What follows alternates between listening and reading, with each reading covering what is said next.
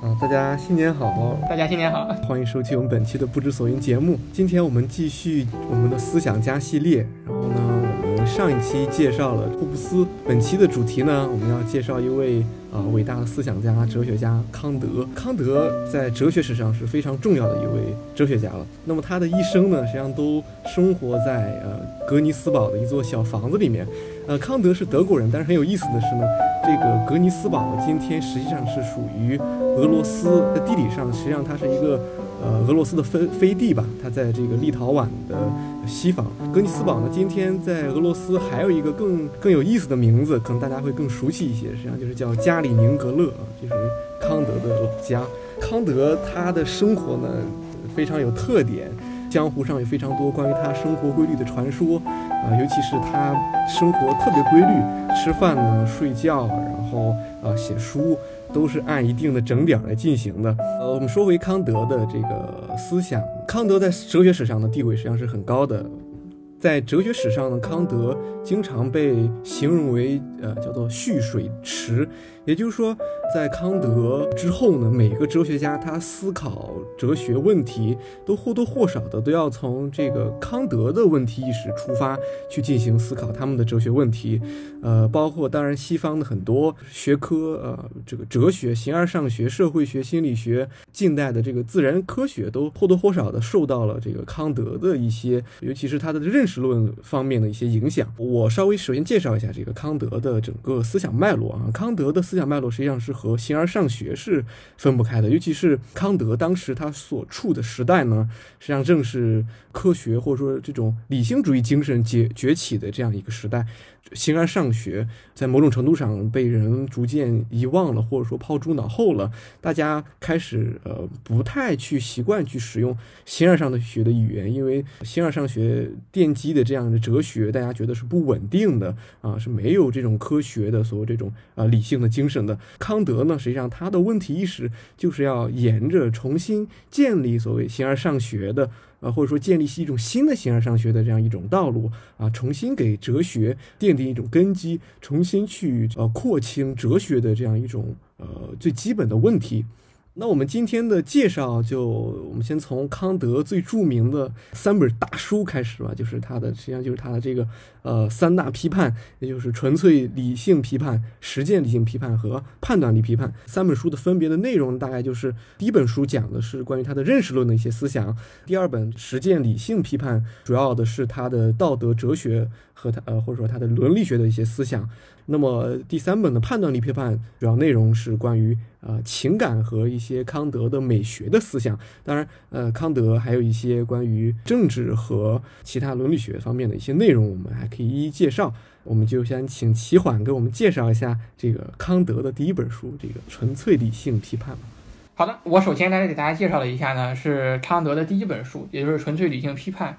嗯，这里面呢，大概阐述了康德他对他的认识论，也就是对他对整个世界的这么一个看法。在大体介绍他之前，我觉得我们应该先介绍一下康德所处的历史背景。康德他是生活在十八世纪的后半叶，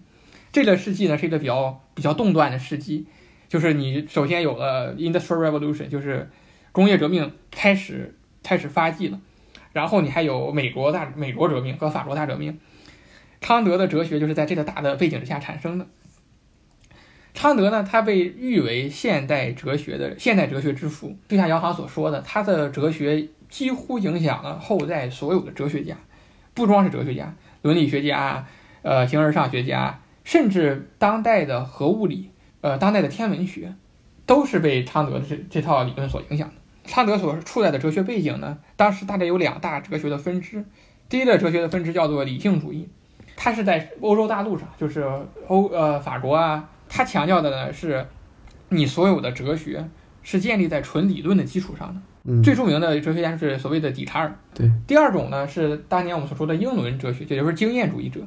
经验主义者他们主要生活在呃英国，然后他们认为呢，你的所有的哲学、所有的知识是靠感感受获得的，是靠你生活的经验获得的。而理性主义者认为你的知识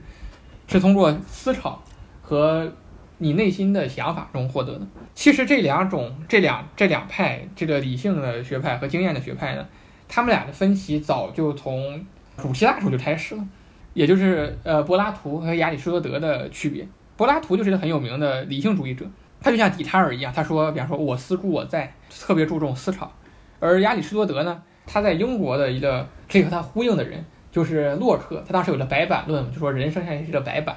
然后你的所有的意识、所有的知识都是通都是通过后天的经验写在这块白板上的。值得注意的是，这个这套经验论者呢，他其实是理论上说，他是建立在新的科学的基础上的。当人们有了很多科学的方法，比如说我们说牛顿，他在一七零零年的时候，通过一系列的观察和思考。找出了他的牛顿三大定律，那么他很多人现在就认为，哦，他这些定律就是完全基于经验然后实验而获得的。然后这个时候呢，在这两派的争执不休的情况下，出现一个很也是一个很伟大的哲学家，他的名字叫大卫休谟。大卫休谟呢，他把这个旧的一套经验主义推向了他的一个很困难的境地。大卫休谟提出的什么观点？他说，我们是不能感受到逻辑，我们是无法在逻辑上通过经验感受到的。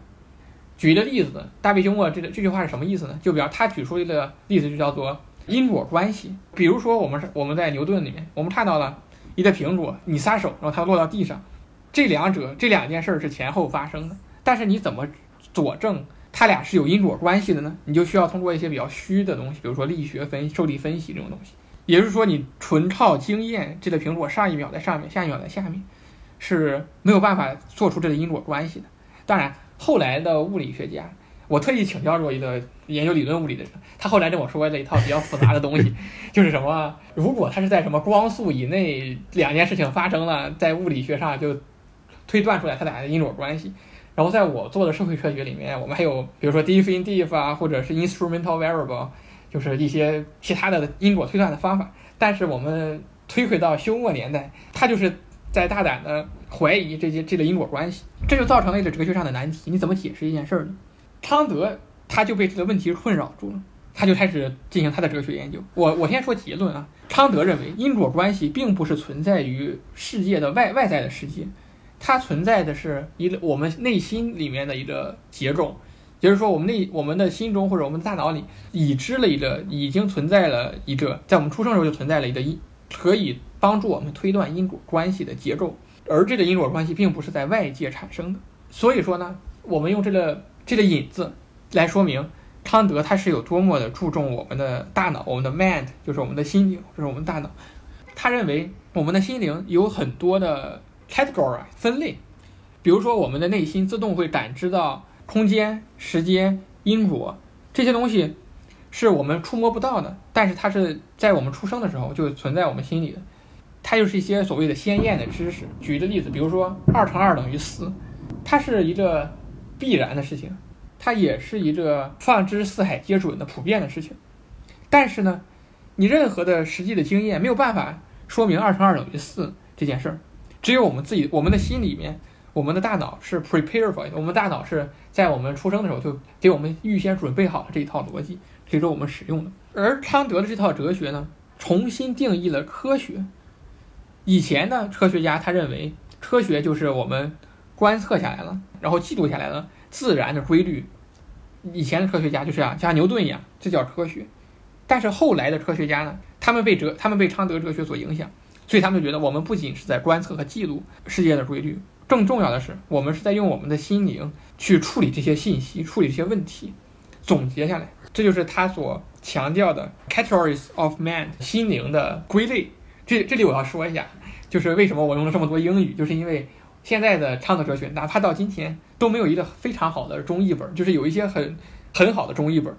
但是它和英文的那个译本比起来，还是有一些概念上的模糊。中文的译本它用了很多非常复杂的名词，什么鲜艳啊，为了让这个事情更加的简洁，于是我就用了一些英文的。东西，然后我大概就翻译成了一个我们大家都可以说明白的话。在这个处理经验的过程中，康德大量的强调了人的主观能动性，人是一个有创造力的生物。你不只是记录观察，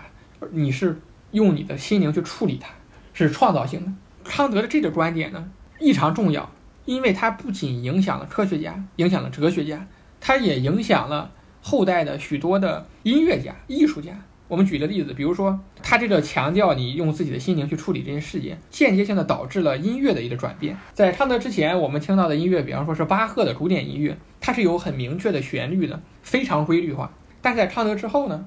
我们就出现有贝多芬这种特别喜欢表达自己内心的感受的一类音乐。后来我们把这种表达自己内心的感受的流派叫做浪漫主义，以区别于之前的古典主义。再说一个艺术家，他被康德所感染，就是我们所熟知的歌德写那个《少年维特之烦恼》的人，他里面就有一句很经典的话，可以说明康德这套哲学，就是说，每一个人都知道我所知道的事儿，但是我是唯一的人可以感受到我能感受到的事儿的人。他就是强调的就是你的心灵、你的感受。那么我们来仔细的讲解一下康德这套认识论。康德把世界呢分成两种，一种是 phenomenal world，就是现象中的世界，这个世界呢。是外界的事情，这些现象呢是可以被我们人所感受到的，可以被我们人所看到、听到、闻到的。这个世界呢是我们可以触摸到的，我们可以改变它的。它是一个物质化的世界，它是一个看得到的世界。而且呢，它这个这个世界呢，比如，它就联系起了我们上一次讲的那霍布斯，他基本上他看到的世界就是这么一个世界。霍布斯看到的世界就是啊，是一个可以触摸的、每个人都征求自己利益的世界。但是康德认为呢，除了这个现象中的世界之外，还有一个世界是 nominal 的一个世界，就是理论上的世界。所谓的理论上的世界，这个世界呢，充满了 seeing in themselves，他们在他们本身 seeing in themselves，就是在这个世界的本身，在他们这些事物的本身，这个世界呢是脱离于外界的那些现象中的世界之外的，它不仅只是那些物质上的东西。它是超过物质上的东西的。康德认为，这它有一个最终的真实，ultimate reality，最终的真实。这点很好玩，大家觉不觉得有点像柏拉图？柏拉图当年就也也会这么说，就有着最终的真实的东西。而这套最终的真实呢，它既不是你可以用单纯的理性而感受到的，也不是你可以用单纯的经验去感受到的。它是一个世界，你需要用你真实的心灵去体会、去理解的。这个概念是非常重要的，也就是说。在昌德心目中，有一个更高一点的世界，是你无法用纯理性，或者是用纯感性而感受到的。给大家做一个比较，就是柏拉图他对于最终真实的理解。呃，柏拉图他当年也提出过这么一个概念，他的意思是什么呢？比如说，我们看到一个椅子，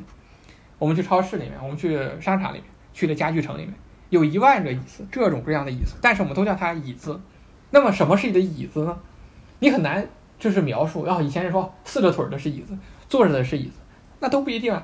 还有躺下的，我们也可以叫它椅子。所以柏拉图认为有一个所谓的形而上的椅子，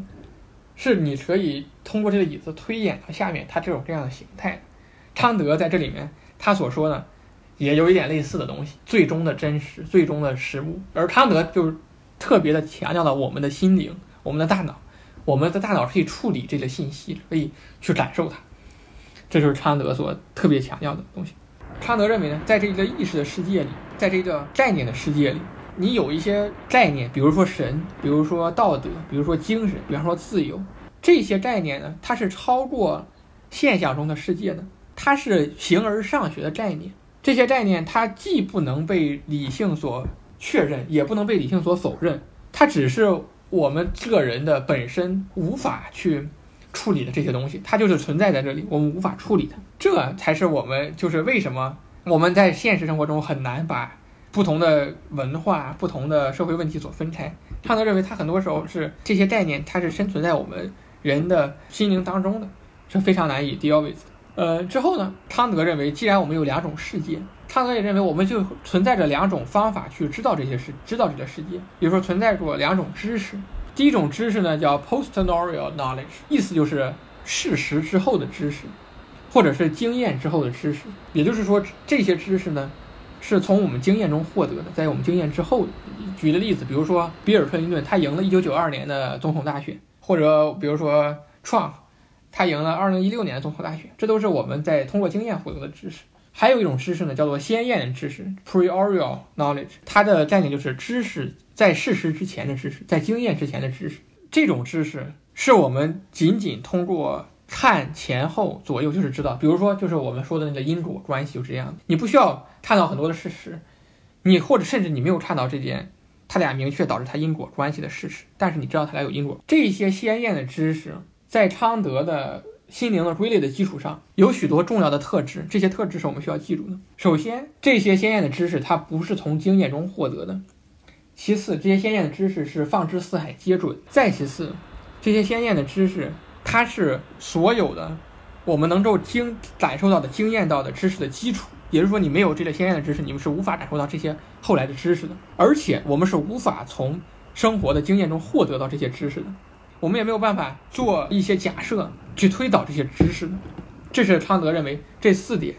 是鲜艳知识的最大的特点。这就是大概康德的认识论的内容。七环刚才主要给大家介绍了这个纯粹理性批判的内容，主要是他认识论的一些观点，其中有很多很有意思的地方，尤其是这个呃康德。他对于理性论和这个经验论的这样一种调和，延续到古希腊，其实就是这个呃柏拉图和亚里士多德他们之间的一种张力的存在。有一幅画特别有意思，叫做《雅典学院》。雅典学院里面呢，就有呃柏拉图和亚里士多德两个人的全身像。那么其中很有意思的一点呢，是这个柏拉图和亚里士多德他们两个人手指的方向，这个柏拉图呢指的是天上。啊，这个亚里士多德指的是地，在某种程度上就是暗示了这么一种他们两个人哲学的这样一种分别。啊，当然，呃，纯粹理理性批判具体这本书呢，实际上有有一种中文译法，把这个纯粹理性批判的核心问题啊译作这个先天综合判断何以可能的问题。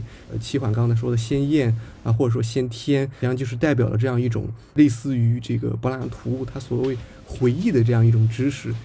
我们每个人的就从出生就可能会拥有的一种我们人类先天的这样一种东西，能在我们脑海当中会在我们脑海中形成一种构型，尤其是这个时间和空间这样一种东西，它的形成就是一种先天的能力。那么综合呢，就是一种偏于经验化的能力啊，我们可以从后天的方式，我们可以去掌握，通过这个我们的感官或者说其他能力去掌握的这样一种呃一种知识。康德的认识论的主要目的呢，就是。啊，把先天的知识和综合的知识两个人混合起来，形成一种逻辑呃完满的图式，这是康德的这个认识论所要调和的一种问题。在纯粹理性批判之后呢，还有一些比较重要的内容，尤其是他在第二本批判，也就是这个实践理性批判当中的。关于道德哲学的内容，实践理性批判和纯粹理性批判都是康德他哲学大厦的砖哈，所以它其中有很多逻辑上相乘的这样一些东西。尤其是当康德在说到伦理学的内容的时候，实际上康德也是在用在第一本书当中建构认识论这样一种理性体系的方式去建构他所谓的这种道德的问题，提到。康德的道德哲学有一句话特别著名，我想大家可能会听说过，是这样说的：有两种东西，我们对它的思考越是深沉和持久，他们在我心灵中唤起的惊奇和敬畏。就会越来越历久弥新。这两样东西是什么呢？头上的星空和我心中的道德律。呃，这句话的当中呢，出现了一个词，叫做道德律，就是康德他所谓道德哲学当中非常核心的一个概念。首先，呃，我们要知道什么是康德所谓意义上的道德律呢？我们可能要首先知道康德他学术体系当中的道德是什么意思。实际上，道德是分很多种的。康德也把道德分为了很多不同的层次。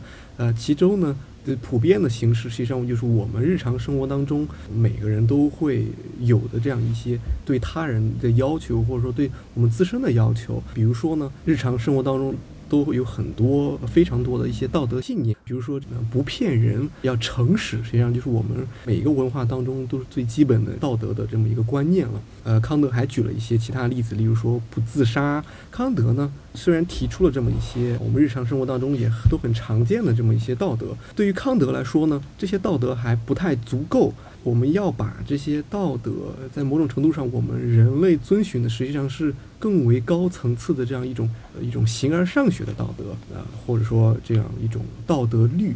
道德律和道德，可能他们两个当中有什么不同呢？其实实际上，每一个道德或者说每一个信念信条成为道德律，都需要一些呃逻辑的加持啊。康德就提出了三种类型啊。首先呢，康德认为，首先第一种。呃，要使一个我们日常的道德信念呢，真正成为我们呃人类普遍信仰的这么一种道德律呢，首先第一点啊，就是我们要把呃，就是这条道德律令可以普遍的被推广。任何一个道德律，它都是可以同时作用于推广于普遍人类群体当中的。例如说，不骗人这件事情，我们每个人如果都遵循不骗人这个规律的话，这个世界一定是过得很好的。但如果说我们每个人，比如说我们这个时候我们提出一种，我们每个人都要骗人，但这样的方式就是不能够呃被满足这样一种普遍的这么一种形式的，因为如果我们每个人都骗人啊，这个社会是会变得更差一点的，这样的社会也是不可持续的。这是第一点，就是说一条道德或者一条信念能够成为一条道德律，那么它必须呢能够被普遍的加以推广啊，具有一种。全人类的这么一种一贯性。第二点呢，呃，康德认为也实际上也是在我们大众传媒当中流传康德非常广的一句话啊。康德认为呢，一条信念或者说要使它被遵守并成为一种人人们普遍的这么一种道德律令呢，就需要是人们啊把人当做目的，而不能把人当做手段。意思呢就是说，人不能被当做每个人这个。行使某项道德，或者说做某件事情的手段啊，我们要把完善人或者完善人类群体的生活，就是我们每个人都生活的更好一点，这么一个以人为本的呃信念呢，当做我们每个人行事的这么一个目的。而不是我们把人当做手段，我们把人当做我们满足我们自己私欲的这么一个工具。康德认为这样的方式是不正确的。那么第三点呢，就是康德这个道德哲学当中非常重要的一点，就是呃，人如果要使得我们每个人都呃成为一种这个道德形而上学的状态呢，每个人都要有一种自律的形式。也就是说，我们每个人行使自己的道德或者说行使道德律的时候呢，并不是因为。他人强迫我们要这么做，而是因为我们有一种自发的、有一种所谓理性的人格。我们看到这个世界，呃，这样做是更好的。我们通过我们自己的理性，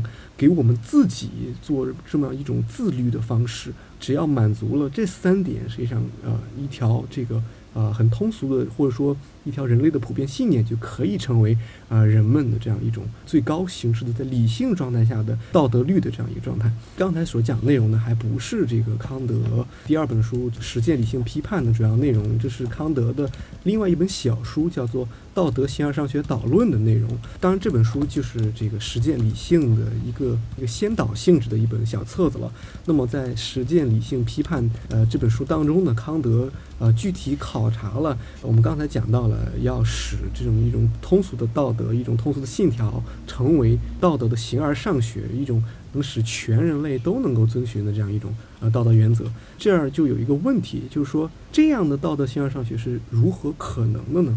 为什么每每个人会这样做？为什么这个社会会像？会朝这样的方向发展呢？啊，康德，我们刚才说过，这个康德的第一本书《纯粹理性批判》，它的呃核心问题是先天综合判断何以可能？那么在实践理性批判当中，这本书当中呢，这本书的核心问题就是道德形而上学如何可能？在这本书当中的一个核心的问题，实际上就是给出了一个呃人是有自由意志的这么一个答案。自由这个概念在康德的哲学当中非常的重要，也是因为这个康德实际上在《纯粹理性批判》当中呢，也提到了很多这个自由和必然的这么一个关系。二律背反当中，他提到了这么一个呃人是有自由和必然这两种不同趋向的这么一种存在天然的张力矛盾的这么一个东西。自由意志具体究竟？是怎么形成的？人类为什么要有有自由意识这个东西？实际上，康德没有给出很特别呃这个具体的论证。自由意志和伦理学的关系，或者说和道德哲学的关系也是非常密切的，尤其是在呃整个西方的思想史上，康德的这个思想呢，非常大程度上。影响了近代西方所谓法理学的发展。啊，我们今天在刑罚当中之所以给一个人定罪，或者说是在理性时代之后的我们的刑罚，很大程度上是依靠着康德的这么一个人是有自由意志的说法去给定的。正是因为人有自由意志，所以说我们每个人犯的罪，我们每个人都要为自己所犯的罪要负责。我们要嗯自己要对自己所做的每件事情负责。因正是因为呢，我们每个人都是有自由意志的。康德他还写过一本关于人类政治活动的一本书，叫做。永久和平论一个小册子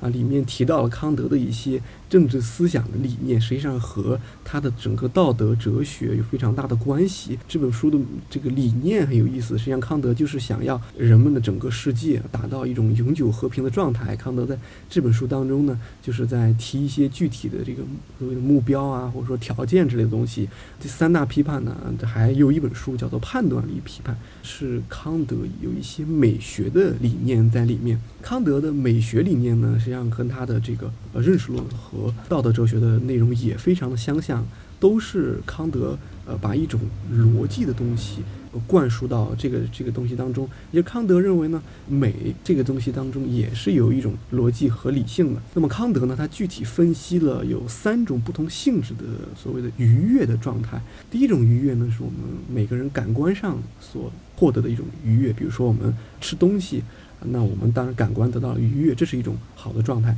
那么第二种愉悦呢，是善的愉悦。你说康德认为呢，一件东西是善的，是首先呢必须要有这个东西的一种概念的，遵从一个善的东西是。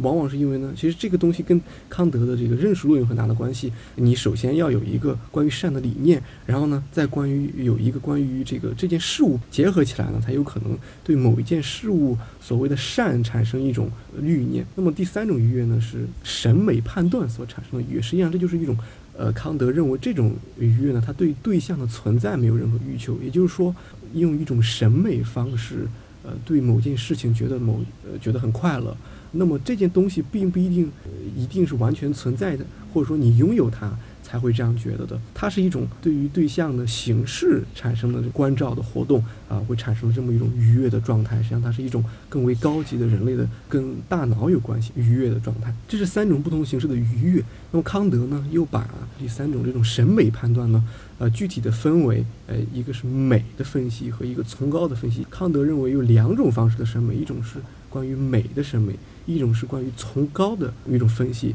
那美和崇高内在的有一种差异，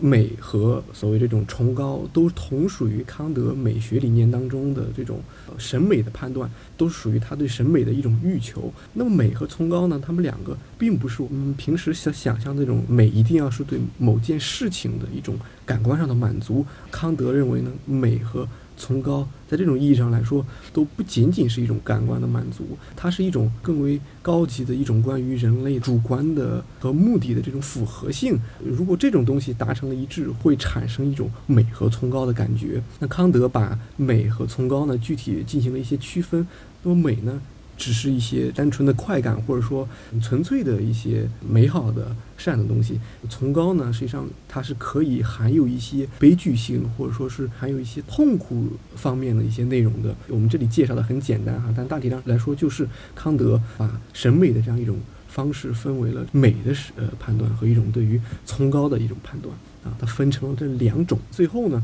非常想提到的是这个关于康德一篇文章。启蒙的一个论述啊，康德呢曾经写过一篇文章，叫做《何谓启蒙》。呃，我们今天提到他呢，是因为福柯啊，也是另外一位思想家，他对这篇文章啊写了一篇一一个评论性质的一篇文章。这两篇文章放在一起呢，就特别有意思。呃，康德在他自己的文章当中呢，就是其实上就是对于启蒙进行了一个解释。那康德认为启蒙是什么呢？启蒙就是人类从自我造成的不成熟状态中解脱出来。那不成熟呢，是指缺少他人的教导，就没有能力运用自己的理智。这种不成熟状态之所以是自我造成的，其原因并不在于人们缺少理智，而在于没有人他人的教导，就缺乏运用自己的理智和决心和勇气。这段话什么意思呢？大概意思就是说，这种所谓的启蒙，实际上就是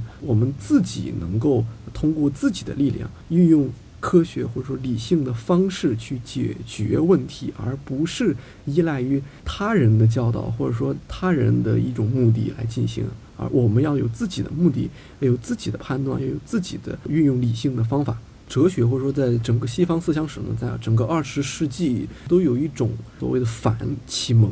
或者说反理性主义，甚至反康德主义的这样一种学科的思潮，呃，福柯呢，在某种程度上也是一种，其实他也是一个反启蒙的这么一个旗手了。但是呢，康德在这篇文章当中并没有热烈的、很很这个强的批评康德的这篇文章当中所谓启蒙的状态，而是非常有意思的把呃康德的这个启蒙做了一个重新的一个解释和一个梳理。这个福柯呢就认为康德实际上在这里给我们。整个或者说人类理性都提供了一个非常好的东西。这个福柯呢，把康德对于启蒙的解释理解为一种呃哲学，或者说人类思想一种非常强的一种精神力量啊。他说这是一种态度风骨，是一种哲学生活，是一种对自身的批判。对自身所处环境的历史性分析、跨越和投入全身心的历练，我们看到这个福柯在这里对于康德的这个启蒙的观点给了非常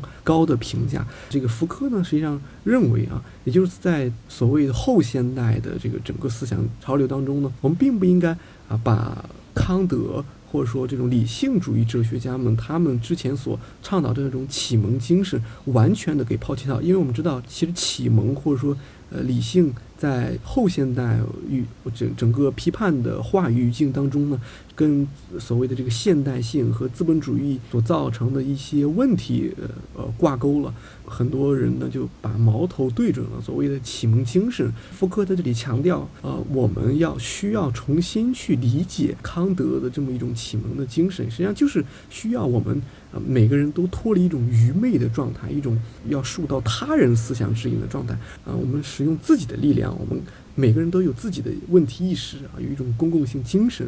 运用一种啊每个人都可以掌握的一种理性的精神，一种呃逻辑的方法，正像我们在康德的这三大批判当中看到的他所使用的那种方式一样，我们每个人都可以运用这种方法去进行我们自己问题的一种解答，而并不一定非要。走他人的路，或者说是呃被他人很多的观点所影响，这也是福柯对于康德这整个启蒙精神的一种重新的理解。因为启蒙精神实在确实是非常重要的一件事。呃，西方的整个思想史当中，在很长一段时间当中，都是一种人类精神的代表。当然，在呃整个后现代话语当中，它又是一种。受批判的一种对象，在今天，我觉得我们更有动力和一些重新理解的精神，去发现康德的这么一种启蒙精神。当然，我觉得这个福柯这篇文章是写的非常好的。嗯，呃，有一点很有意思的是，呃，姚航他他强调了，对于康德来说，道德戒律就像所有的先念观念一样，它是普遍的，是必要的。而且呢，它是在任何的时刻下，对于所有的理性人都是有效的。倡导这种观念和亚里士多德所说的寻找普通人的欲望形成了一个截明的对比，因为欲望是相对的，是后延的，而康德的道德观念是举一致的，是绝对的，放之四海皆准的。这一点是康德的道德哲学里面非常重要的一个观念。很有意思的是，我们可以把康德的这套伦理观和斯多葛学派，嗯，做一个比较。首先呢，这两者他都强调的一种。由自由和理性所支持的一种绝对的责任感，并且呢，这个善良是存在于你追求这个责任感的过程之中的。第二，两者呢都强调自然和理性所支持的追求善意的责任呢是唯一的。什么是善意？对于汤德来说，善意就是你在做你所应该做的事情，做这些鲜艳的善良的事情，你所应该做的事情。而且很有意思的一件事是，另外一点呢是汤德和作者他都把善恶。定位在意志上，而不是你的行动上。也就是说呢，做一件事情，他看的是你的动机，而不是你的结果。这一点也非常重要。对，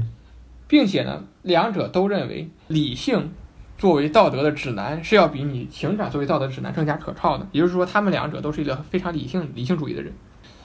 而且他们都是反对享乐主义的。昌德，昌德也是反对享乐主义。昌德认为快乐不一定是善良，所以说呢，他两者。可能是有冲突的，但不一定是绝对有冲突。然后呢，我还想讲的一件事情是，总结一下康德的三个道德的原则。首先呢，这个行动必须是出于责任，才有道德价值。他这里的责任就是讲一些鲜艳的呃美德，他他的责任就是说你必须要出于他才有道德价值。第二，一个出于责任的行为，它的道德价值并不是来源于它可能产生的结果，而是来源你执行它的过程。也就是说，它不是一个结果论者，它是一个过程论者。第三，责任是出于对法律的尊重而采取的必要性。他这里的法律是 law，并不是我们所在康德的时候，他并不是所指 generally 的我们现在所认为的法律。他认为的法律呢，叫类别命令，也就是说，你遵循着伦理而做的事情，一套伦理规则。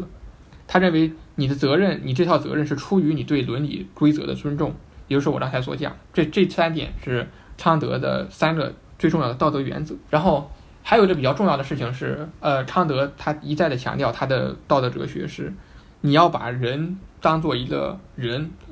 当做一个目的，而不是一个你达到目的的手段。你要对待每个人的时候，你要把它当当成它是一个结果，它是一个你遵循你道德律令的结果，而不是它你遵循道德律令的时候。你完成道德律令过程中的一个手段，所以说康德对于人本、人文、人这个本体是非常关注的。其实康德也是对呃所谓的这个人的主体性非常有有有有建树的这么一个呃哲学家。其实这也是理性主义或者说是启蒙学派他们对于西方思想史上的一个一个带动嘛。然后当然在福柯那里就成了一片那个在沙滩上。啊，被被吹散的一个面具。实际上，这批这个逻辑啊，或者说这个思想的脉络还是挺有意思的。我觉得大家可以在读思想史的时候，可以关注一下所谓人的主体性是怎么样啊被建构的，然后又是怎么样消失的这样一个状态。我觉得挺非常有意思。呃，刚才齐华说到这个我们的英译本不错，我觉得大家有在国内的朋友也可以，其实也可以买到一本英译本，非常我觉得非常漂亮的一本书，就是这个企鹅出版社啊，它出了一本英语本，实际上就国内的。话是可以直接买到的，我觉得非常漂亮啊，然后放在这个地方非常的 有力量的一本书，非常好。对我所就是说，尤其是做哲学，我觉得学英语还是挺重要的，因为中文这个它的本身的语法结构不太适合你进行的逻辑的推导。我们中文有中文的美，我们中文有中文的意境，但是做哲学来讲，你是有一定困难。学德语更好。但当然学德语更好，但是我不会，我不会。呃，那我们这期节目就到这儿。好的。呃，感谢大家收听。我们虽然停更了很久，但是我们会继续做下去。大家继续期待。嗯，好，谢谢。嗯好，再见。再见。